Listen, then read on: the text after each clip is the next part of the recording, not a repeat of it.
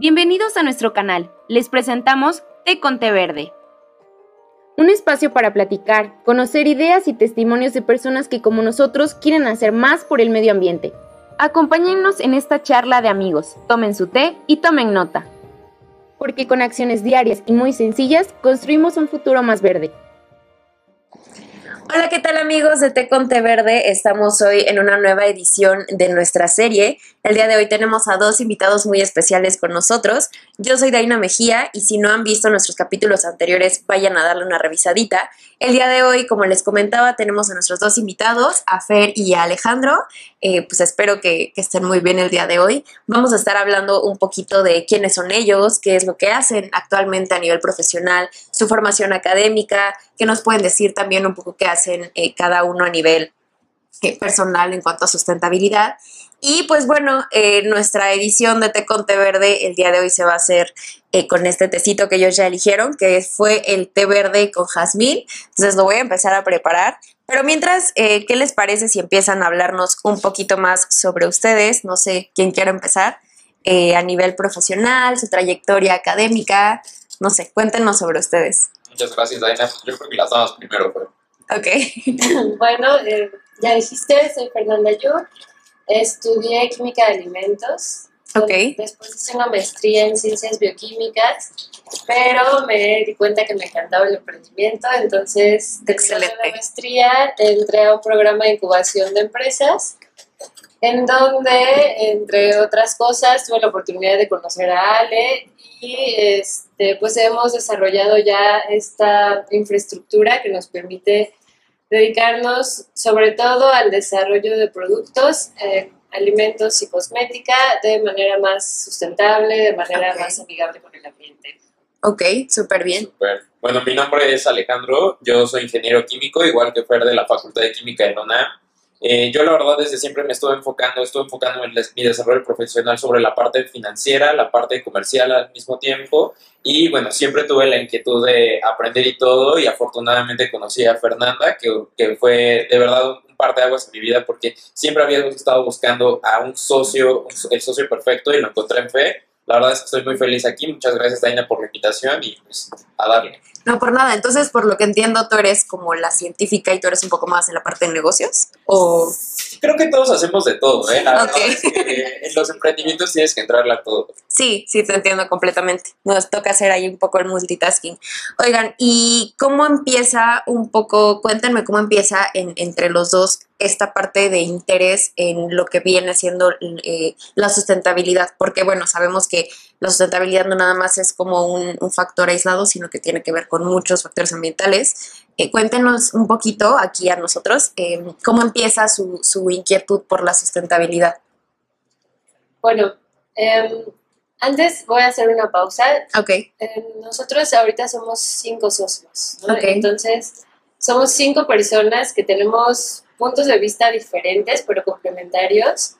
Y en lo que creo que sí estamos muy alineados es en esta parte de sustentabilidad, como cada uno la entiende. ok, Para mí la sustentabilidad tiene tres partes, ¿no? Tiene la parte social, la parte ambiental y la parte económica. Si tú no logras ser, o sea, si tú no logras que estas tres cosas funcionen de una manera coherente, entonces no estás siendo sustentable. exactamente. Y en ese sentido, eh, pues yo creo que más bien Yeyeco, eh, así se llama nuestra empresa, Yeyeco se trata de crear, de proponer soluciones que no existieran y eh, desde nuestra historia todos estábamos de alguna manera eh, pues apostándole a la sustentabilidad. ¿no?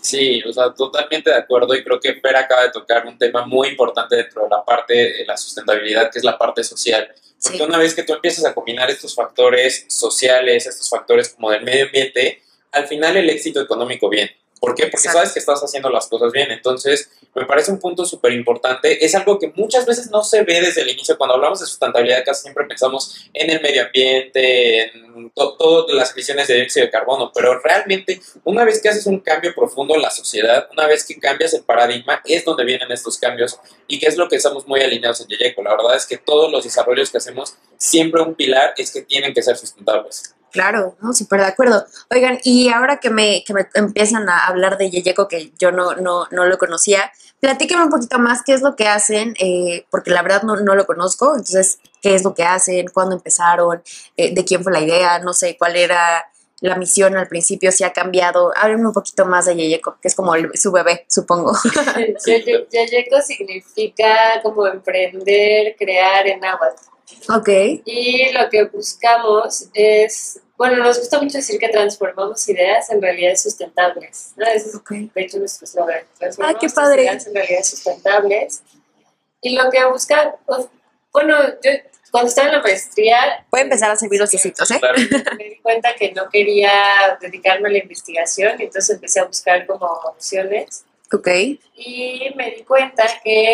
Eh, hay un área de oportunidad grande todavía en este sentido de personas productores y pymes que quieren desarrollar productos, los quieren desarrollar con buena calidad, pero no tienen ni la infraestructura ni los conocimientos para hacerlo. Exacto.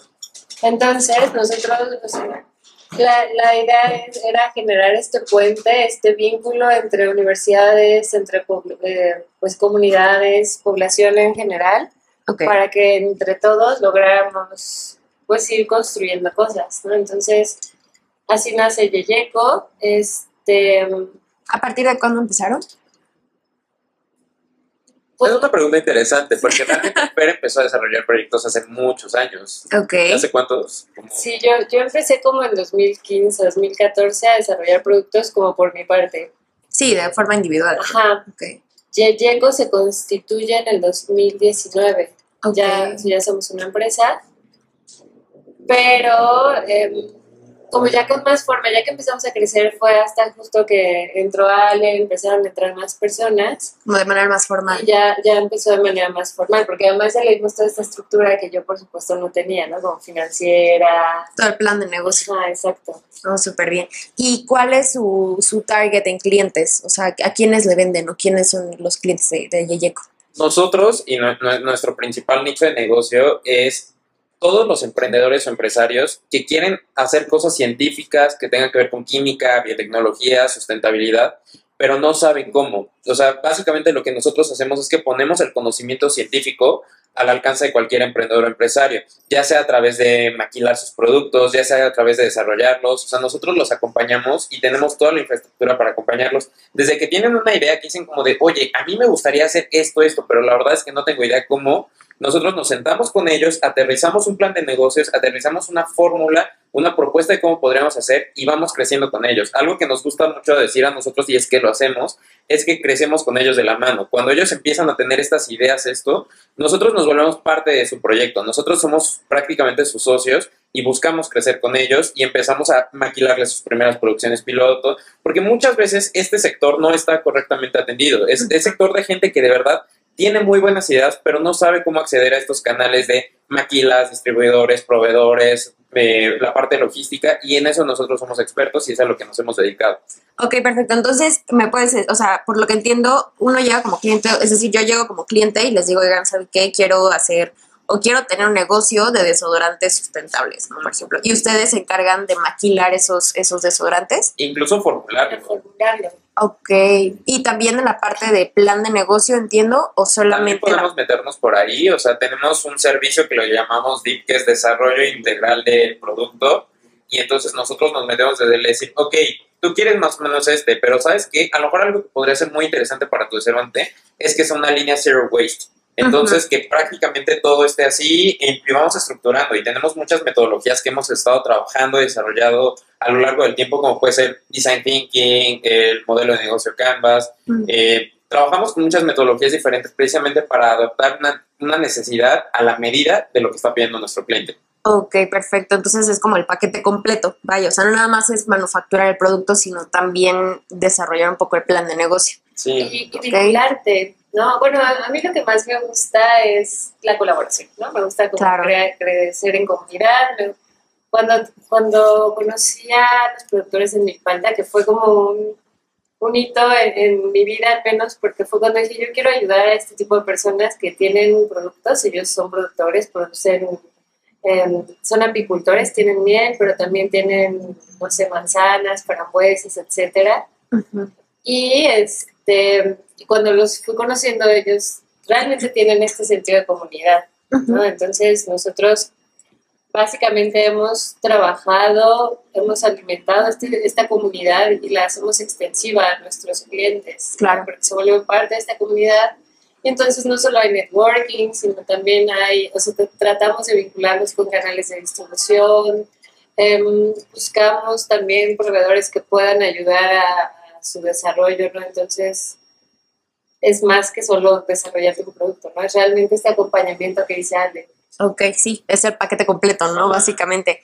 Oigan, eh, se me olvidó decirles, ahí está la azuquita, porque pues el alma de esta plática es el té, entonces si lo quieren endulzar ahí, adelante. Em, y también les quería preguntar, ya que estamos tocando un poquito más acerca sobre, bueno, acerca del negocio y de los procedimientos, ¿qué nos pueden decir? ¿Qué tan sustentable o qué tanta sustentabilidad hay en los procesos de manufactura de productos en su empresa? O sea, ¿qué, tanta, qué, qué tanto nos pueden hablar de, de sustentabilidad en Yeyeco, eh, ya sea en, no sé, como decías, ¿no? Los productos de Zero Waste y demás. ¿Qué tanta sustentabilidad hay en sus procedimientos? No sé, algún ejemplo. Pues mira, yo sí me he dado cuenta que vivir contamina, ¿no? Entonces, es, o sea, es virtualmente imposible no, no contaminar alguna parte del proceso, pero sí buscamos integrar estas prácticas de economía circular en todos nuestros desarrollos. Ok. Entonces nosotros reciclamos envases, lo que nos lleva a otro tema, ¿no? Porque ahora tienes que asegurar la inocuidad de esos envases. Entonces hay, hay que ir solucionando cosas, pero lo que trabajamos es una estrategia en donde la planeación es muy importante porque en papel contaminas menos que ya viniendo a hacer aquí. Sí. Entonces buscamos tener ya fórmulas lo más avanzadas antes de, de venir a experimentar. Ok. Hacemos lotes pequeños que se van probando conforme a un plan de, pues ya de, de retroalimentación con nuestro cliente, con el mercado meta, para que tampoco nos quedemos con producciones así este, Enormes. ¿no? ¿no? Entonces, o sea, son, es como esta mentalidad just in time, ¿no? Solo lo que necesitas en tiempo para que se vaya moviendo y de esta manera logremos evitar desperdicio. Em, como te mencionaba, buscamos que nuestros proveedores sean personas que tengan buenas prácticas agrícolas. algún- la tendencia va hacia allá, pero la mayoría de nuestros productos vienen de em, policultivo, ¿no? Em, trabajamos también pues con estas comunidades buscando precios justos, pagos justos. Claro. Entonces, pues de esa manera creo que vamos poniendo nuestro granito de arena y conforme logremos generar ya la infraestructura virtual, nuestra idea sería que incluso podamos tener como estos planes en donde regresan los envases para que se puedan seguir reutilizando. No, súper bien. Oigan, y mencionamos algo muy importante que es la parte de los proveedores que ustedes eh, tienen para pues, elaborar sus productos. ¿Hay algún filtro o hay algún, no sé, algún checklist de criterios que tengan ustedes que digan, ah, bueno, este sí, este proveedor sí pasa, ¿no? O este de plano no, porque de- desperdicia muchísimo. No sé, ¿hay algún filtro que ellos deban de, pasar antes de, de asociarse con ustedes como proveedores? Se podría decir que sí, porque de hecho tenemos como un equipo que ve precisamente la procura, la compra de todos los materiales. Entonces, a la hora de que se está haciendo como todo este proceso para darlo de alta y comprar con este proveedor, pues sí, sí hay todo un, un trabajo detrás. Y bueno, lo que mencionaba Fer, o sea, de, de los productores de Milpalta, pues creo que los visitamos al menos dos veces al año, porque de verdad buscamos trabajar de la mano con ellos. Ok. Sí, es esta parte también de estar supervisando el trabajo, ¿no? Que no hay algún al- algo raro por ahí. Ah, y hacemos análisis, ¿no? Como análisis microbiológicos eh, de vez en cuando a nuestros productos, también para saber que tienen calidad para comer. Ah, ok. Sí, es mucho más, pues es, es un poco más exigente, ¿no? Este mercado donde ya es, es algo que se va a consumir.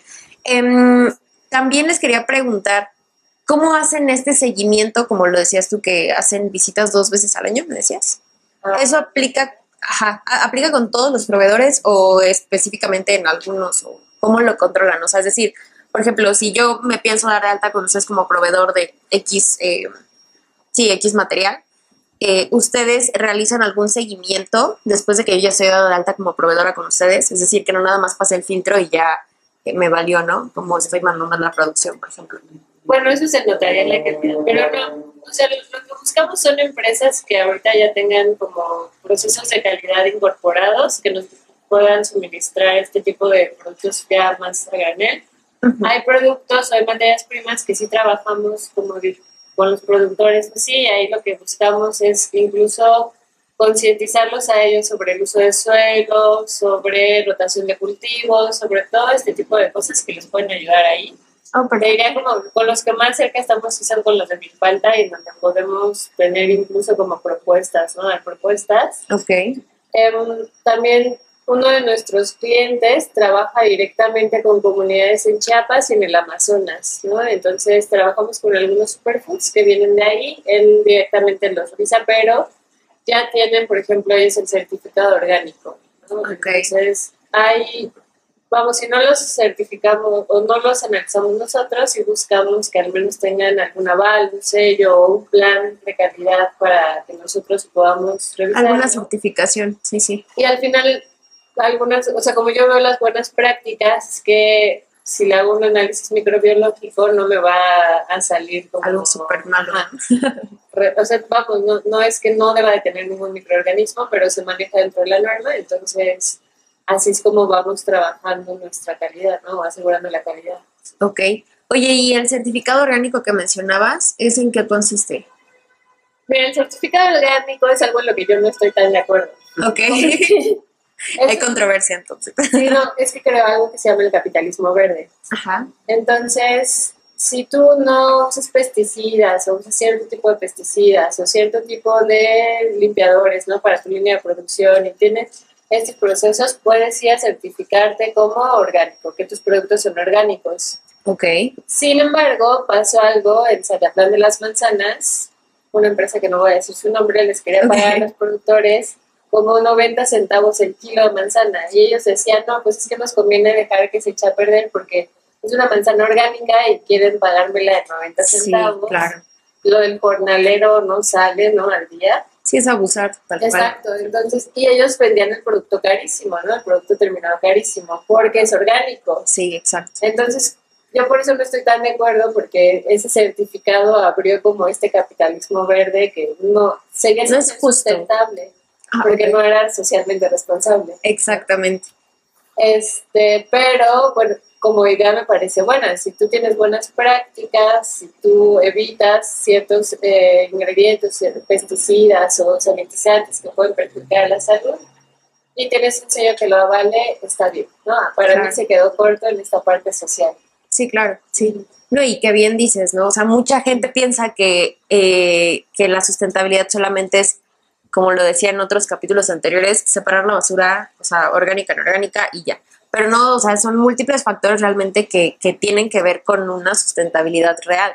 Entonces, qué bueno que tocas ese punto. Obviamente, sobre todo, o sea, sobre todo en los temas sustentables, siempre hay controversia, ¿no? Desde que el, el- el hecho de decir es que, como comentabas tú hace rato, vivir no es sustentable porque estás consumiendo y estás contaminando, quieras o no. O sea, pero aquí yo creo que la idea, más allá de no contaminar nada, es tratar de hacerlo lo menos que se pueda. O sea, tratar de, sí, de amortiguar un poquito el daño que le estamos haciendo al medio ambiente. Y bueno, de esta forma quisiera preguntarles también, a nivel personal, ¿qué creen que los dos, o sea, ya me platicaron un poco de la asociación, de, de- la empresa en la que, en la que trabajan, o bueno, más bien que, que han fundado, pero a nivel personal, ¿qué tanto pueden decir? Y se vale decir que no hacen nada, ¿eh? o sea, de verdad, precisamente la misión de Eco62 es tratar de informar a la gente sobre qué puede hacer a lo mejor para ser más sustentables, ¿no? O sea, se vale decir completamente yo no soy sustentable o sabes que no lo hago porque me da flojera o porque simplemente no sé cómo. Em, entonces sí les preguntaría a ustedes, ¿cómo? O separo la basura. Ah, sí, o sea, y, y realmente, o sea, si lo haces, que bueno, ¿no? Digo, ya es un pasito, pero como les decía, también se vale que estas prácticas no se estén llevando a cabo por una falta de información. Entonces les preguntaría a ustedes dos, ¿qué creen que a nivel personal, cómo contribuyen ustedes al medio ambiente o a la sustentabilidad en general? eh? Porque no nada más es medio ambiente. No, creo que, creo que lo que dijo Fer de separar la basura, o sea, de cajones, es una práctica que sí tengo muy arraigada desde que tengo memoria también, o sea, como cartones, todo lo que se puede reciclar. La verdad es que en mi casa sí tenemos muy marcada esta idea de, ok, va separado, va separado, este es PET, esto es vidrio, esto es cartón, y los llevamos a un centro de reciclaje. Ok. Eso, eso es algo que, que me gusta hacer porque yo genuinamente pienso que hay muchos productos que hoy en día tenemos satanizados en el mercado, como pueden ser los plásticos, que no necesariamente son malos. El problema es el tratamiento que se le da a los residuos que estamos generando, que si los tratáramos de manera adecuada serían muy buenos productos. Entonces, es algo que tengo muy en claro. En mi casa también tenemos así como calentador solar, pasamos a paneles solares, eh, captamos un poco del agua de lluvia para, o sea, cuando no, es la época en la que no llueve, pues con eso regamos el jardín, o sea, Claro. tratamos como de sí vivir de una manera como sustentable. Vengo como un poquito como ese conflicto personal porque pienso que aunque una- son buenas acciones, realmente no va a pasar nada si no hacemos el cambio, el, el cambio. ¿no? Y por eso pues me hace mucho sentido esto de mencionar la parte social, porque entre más personas estemos convencidas de esto, más realmente vamos a poder notar un cambio. Exactamente. Y que bueno, también tiene que ver con otros factores, ¿no? Como por ejemplo las grandes empresas y los residuos, pero no nos vamos a meter ahí, porque es mucha controversia. ya sería, sería muy buen tema para debate en un futuro. Creo ¿eh? que es un muy buen tema porque la mayor parte de la contaminación precisamente viene de acá. Exactamente. Para los debates. Ok, bueno, debates. ya tenemos invitados. No tenemos Y- y todavía. perdón que haga una pausa, pero está buenísimo el té, ¿eh? O sea, Ay, sí, muchas gracias. Sí, hizo buena elección. Lo eligió Fer. Qué buena elección, Fer. Sí, bueno, ahí está la azúcar y todo, por si, por si ¿Quieres el azúcar? Ay, yo sí. Gracias. Porque, ajá, yo lo tengo sin azúcar. Porque está en la dieta. Una que es, una que es fat. ok. Este, Bueno, cuéntanos, Fer. Bueno, en mi caso yo, a mí me gusta pensar que que lo hago desde la rebeldía, ¿no? O sea, sí, por supuesto, separar basura. A mí me encanta reutilizar. Yo le busco una secretaria a todo. Todo se vuelve una maceta, ¿no? Todo potencialmente puede ser una maceta. Sí. Em, la ropa, ¿no? O sea, yo, yo es lo que digo, no necesito tantos zapatos, no necesito tantas blusas, no necesito tanta ropa. Sí puedo reutilizar varias veces, no pasa nada. Exacto. Este, en, en mi casa se- o en la familia se ocupa mucho, así como ya no lo ocupo, creo que lo puedes ocupar tú, ¿no? Y Ah, qué bueno. Pasando. Sí, sí, sí. Este, he estado coqueteando con la idea, todavía no lo logro, pero yo creo que si de vez en cuando dejara de comer carne ciertos días, eso también ayudaría mucho a disminuir el impacto ambiental, ¿no? Entonces, o sea, con que no comas carne una o dos veces a la semana, Ah, exacto. ¿no? O sea, creo que eso Bajarle un poquito, o sea, no se trata de no comer carne y ser 100% vegano, pero sí reducir un poco. Porque tienes razón, hay mucha, bueno, muchos documentales hoy en día que demuestran que efectivamente la industria de la carne es una de las más contaminantes, ¿no? Entonces creo que de ahí también, en gran parte también tenemos nosotros nuestro papel como, como parte de la sociedad de dejar de consumir un poquito, pues estos productos que sabemos que más en la torre le están dando al medio ambiente. Sí, y fíjate que precisamente un poco por eso me gusta la idea de, de de Yeyeco, porque nosotros queremos dar una propuesta, ¿no? O sea, uno como consumidor también puede hacer un cambio por el planeta eligiendo bien lo que consume. Exacto. Entonces, si nosotros, sea, para veces no tienes opciones. ¿no? Entonces, la industria de alimentos sí es una industria que contamina de manera sustancial, entonces creo que podemos brindar opciones ahí este, con nuestros hábitos, ¿no? Como te digo, trato, o sea, ahorita trato de hacer dos, tres comidas a la semana que no tengan carne, ¿no? Ah. Pensé que dos, tres comidas a la semana, dije, no, pásame la dieta. jamás. Sí. No, pero, pero, o sea, como este tipo de cosas creo que pueden...